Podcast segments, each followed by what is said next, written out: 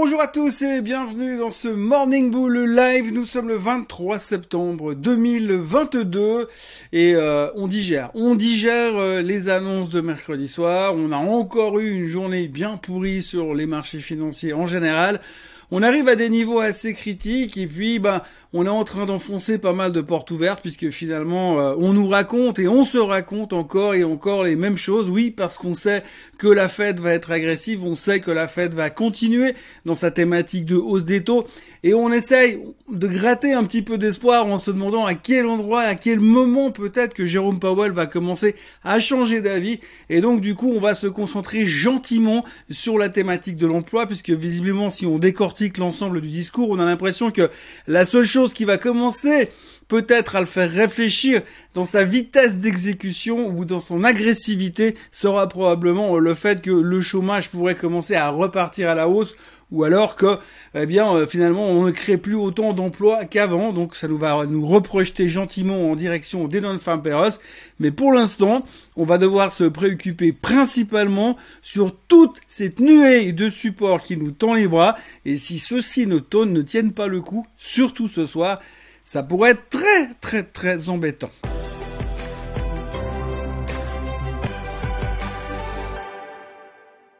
Il faut réfléchir avec des chiffres aujourd'hui, puisque de toute manière, on connaît les fondamentaux, on connaît ce que la Fed est en train de faire, on a compris ce qui est en train de se passer, on sait où sont nos problèmes et quels sont les points noirs que l'on doit régler. Mais maintenant, dans l'immédiat, on se retrouve à une centaine de points sur le S&P 500 des supports techniques et des 3600 que l'on connaît par cœur.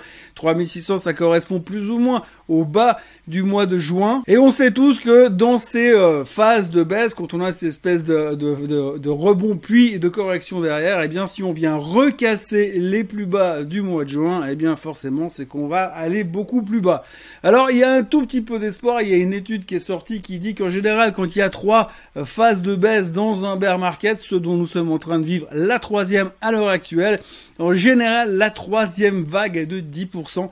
Donc 10% c'est juste là où on est en ce moment. On peut donc avoir encore un tout petit peu d'espoir et se dire que par rapport à ça, les 3600 pourraient tenir ce soir. On le voit sur le graphique à l'instant, si on casse les 3600, c'est la porte ouverte à toutes les fenêtres, bien entendu. On l'a déjà dit et répété dans ce Morning Bull Live que les targets des économistes, des stratégistes, des visionnaires de la finance sont tous beaucoup, beaucoup plus bas. Clairement, euh, on parle de 3300 si on va vraiment en récession, on parle de 3000 si on va vraiment dans une grosse récession. Vous savez l'histoire, vous connaissez. Donc, les 3600 doivent absolument tenir et surtout, surtout, surtout ce soir ce soir parce qu'on est vendredi soir et on dit toujours dans euh, cette euh, fabuleuse euh, science qu'est la finance mondiale, eh bien si on clôture en dessous d'un support le soir d'un vendredi, c'est un closing négatif en weekly et c'est pire qu'en daily. Donc forcément, ce serait bien si on tenait sur ces 3600. Mais il n'y a pas que les États-Unis, ce serait aussi pas mal que l'on tienne également sur l'Allemagne, puisque l'Allemagne est au bord du gouffre. Hein, c'est 12 500 sur le DAX. Si on casse là, on a un sacré bout de chemin à faire à la baisse d'un point de vue purement technique. Et même chose sur la France, sur le CAC 40 qui doit absolument tenir cette zone des 5008. On a encore pas mal de marche sur le CAC, mais on sait jamais comment la journée pourrait continuer, sachant que ce matin, on est déjà pas mal dans le rouge. Et puis alors, on a euh, notre ami, euh, le SMI, qui lui, bah, on s'en fout parce qu'il a déjà cassé. il est déjà en dessous des niveaux critiques des 10 300 sur le SMI. Et là, il va falloir qu'on trouve une solution pour pas finir trop mal ce soir, parce que comme je vous parlais de clôture weekly négative, eh bien, si on clôture en dessous des 10 300 ce soir, d'un point de vue technique, eh bien, c'est pas beau du tout non plus sur le SMI. Et sachant que sur le SMI, c'est pas très compliqué, il suffit de tirer à boulet rouge sur les trois grands noms et vous faites baisser l'indice. Donc euh, méfiance quand même. Il faut dire qu'en Suisse, eh bien hier, on a eu un événement majeur qui est la euh, hausse des taux de la part de la BNS. Hein. 0,75% de hausse sur les taux directeurs de la BNS, qui fait que la Suisse est sortie euh, de ce range négatif, de ces intérêts négatifs dans lesquels on était depuis bien longtemps. C'était un des derniers pays européens, au sens géographique du terme, euh, qui était, qui était encore en taux négatif. C'est terminé. Donc maintenant, il y a tout qui est en train de repartir dans cette direction. Alors l'inflation en Suisse est bien entendu moins élevée qu'ailleurs. Mais donc la BNS a tendance à anticiper beaucoup plus euh, au contraire de la BCE qui est en train simplement de courir après. Il n'y a pas que la BNS qui a monté les taux hier, vous l'avez vu, la Banque d'Angleterre a également monté les taux de 0,5% seulement, étonnamment. On aurait pu s'attendre à plus, mais c'est vrai qu'ils avaient aussi bien monté les taux en amont. Malgré tout, l'inflation est beaucoup plus haute en Angleterre. Le gouvernement britannique est en train de mettre en place des, euh, caps au niveau des factures d'électricité pour empêcher que le, citoyen se retrouve avec des factures complètement délirantes durant cette crise énergétique parce qu'on on oublie toujours d'en parler un petit peu parce qu'on est très concentré sur nos thématiques de taux d'intérêt, mais quand même ça reste un sacré problème. Et donc du coup, bah, le, les Britanniques sont en train de lutter contre ça. La, la banque of England a monté donc les taux de 0,5% hier. Et puis puisqu'on parle de taux et de hausse des taux, il faut aussi commencer à regarder cette réflexion que certains investisseurs sont en train de se faire aux États-Unis. Est-ce que je dois rester dans les actions ou est-ce que je dois basculer dans les obligations? C'est vrai qu'aujourd'hui, vous avez un espèce de trade-off qui doit se faire puisque finalement vous avez le S&P 500 qui est sur des supports, les indices principaux mondiaux qui sont sur des supports, des risques qui sont relativement élevés, on voit au moindre profit warning, au moins la moindre commentaire négatif sur une action ou une autre, le marché sanctionne la chose de manière extrêmement violente. On l'a vu sur euh, FedEx la semaine dernière. Et euh, maintenant, ce qu'il faut également regarder, c'est que de l'un côté, vous avez un risque relativement élevé parce qu'on est déjà très bas, parce que les, euh, les mauvaises nouvelles sont très très mal tolérées par les investisseurs, parce que les investisseurs sont aussi en phase de gentiment de capitulation. quand on veut se débarrasser de quelque chose, on le fait sans hésiter, on arrose le marché de manière assez violente. Donc il y a un risque aujourd'hui à être dans les actions qui est relativement élevé, même si d'autres vous diront que c'est pas très cher. Mais il y a une certaine peur. Et quand il y a une certaine peur et que de l'autre côté, vous avez des rendements obligataires qui sont en train de partir au ciel, regardez le 10 ans américain qui continue de monter et regardez surtout le 2 ans qui vous offre plus de 4% de rendement sur du 2 ans. Euh, sur deux ans, ça peut commencer à devenir assez intéressant pour éviter de se prendre la tête, surtout dans des marchés qui sont très très compliqués et très très difficiles à vivre ces derniers temps. Donc on sent aussi qu'il y a quand même des gens qui sont en train de rebalancer leur portefeuille, de dire eh, bon moi j'en ai marre de ces histoires de taux, d'inflation, de support, de marché qui baisse et de volatilité sur certaines actions. Je vais donc aller me planquer dans l'obligataire. Donc il y a aussi un risque de shift assez majeur qui est en train de se faire aujourd'hui, sachant que le 2 ans n'arrête pas de monter depuis quelques temps. Il est au plus haut depuis 15 ans aux États-Unis. Puisqu'on parle aussi beaucoup de l'énergie, il faudra aussi surveiller le pétrole qui est aussi en difficulté pour l'instant. C'est assez marrant parce que d'un côté vous avez la, hurricane season, la, saison des, des, des, tornades qui est en plein dans plein boom en ce moment euh, en Amérique euh, du Nord. Donc en général ça a aussi tendance à pousser le pétrole à hausse. Mais pour l'instant comme vous avez les taux d'intérêt qui montent, on se dit bah forcément les gens vont arrêter de consommer, donc ils vont réduire leur consommation globale, générale d'à peu près tout et surtout du pétrole. Donc le pétrole vient de terminer, est en train de terminer une nouvelle semaine de baisse. On notera aussi que le Bitcoin ne veut absolument pas lâcher ses 18 000 et des poussières. Euh, ça fait des semaines et des semaines que régulièrement à chaque faiblesse le Bitcoin revient sur les 18 000 voire dans cette zone-là, mais ne veut pas lâcher. Il est en train de rebondir de nouveau. On est autour des 19 500 ce matin.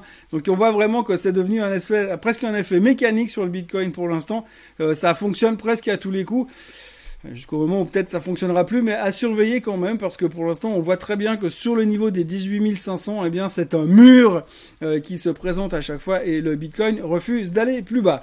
Au niveau de l'énergie aussi, on notera que le président de l'EIA, l'Agence internationale de l'énergie, a déclaré que le le boom euh, des prix de l'énergie de ce qu'on est en train de vivre aujourd'hui allait euh, mettre l'Europe en difficulté, mais aussi l'unité de l'Europe en difficulté, puisqu'ils allaient devoir faire euh, du chacun pour soi. Et il y avait une grosse crainte justement qu'ils oublient cette grande Union européenne pour faire des merdes zizi et faites comme vous voulez chacun de votre côté. Et donc c'est un petit peu la crainte qu'on vient commencer à, à, à qui pointe un peu à l'horizon. C'est pas une monstre surprise. On avait déjà vu que l'Europe, l'Union européenne, elle a elle est très symbolique, surtout quand on a vu euh, dans la crise Covid comment ils se sont comportés. Donc à suivre aussi attentivement, c'est une des préoccupations qui pourrait euh, mettre de nouveau la pression parce que finalement aujourd'hui on a parlé beaucoup des banques centrales, on a parlé beaucoup de ce qu'on est en train de faire pour lutter contre l'inflation, on a un petit peu oublié la crise énergétique, on a aussi un petit peu oublié l'Italie puisqu'il euh, y a les élections italiennes ce week-end et donc il y a quand même pas mal de gens dans le marché aujourd'hui qui sont en train de se poser des questions Que se passerait-il si l'extrême droite rentrait au pouvoir euh, en Italie? Alors évidemment, on n'a pas besoin de ce genre de nouvelles, mais néanmoins, c'est quand même des choses qu'il faut garder dans un coin de nos têtes, parce que ça peut quand même déstabiliser euh, le marché ces prochains temps. On surveillera également le marché immobilier. Ça fait un moment que je vous parle du marché immobilier, ça fait un moment que je vous dis qu'il faut faire attention, parce qu'on voit quand même que les taux hypothécaires sont en train de monter. On voit aussi que le marché immobilier dans sa globalité est en train de ralentir. Je parle surtout aux États-Unis.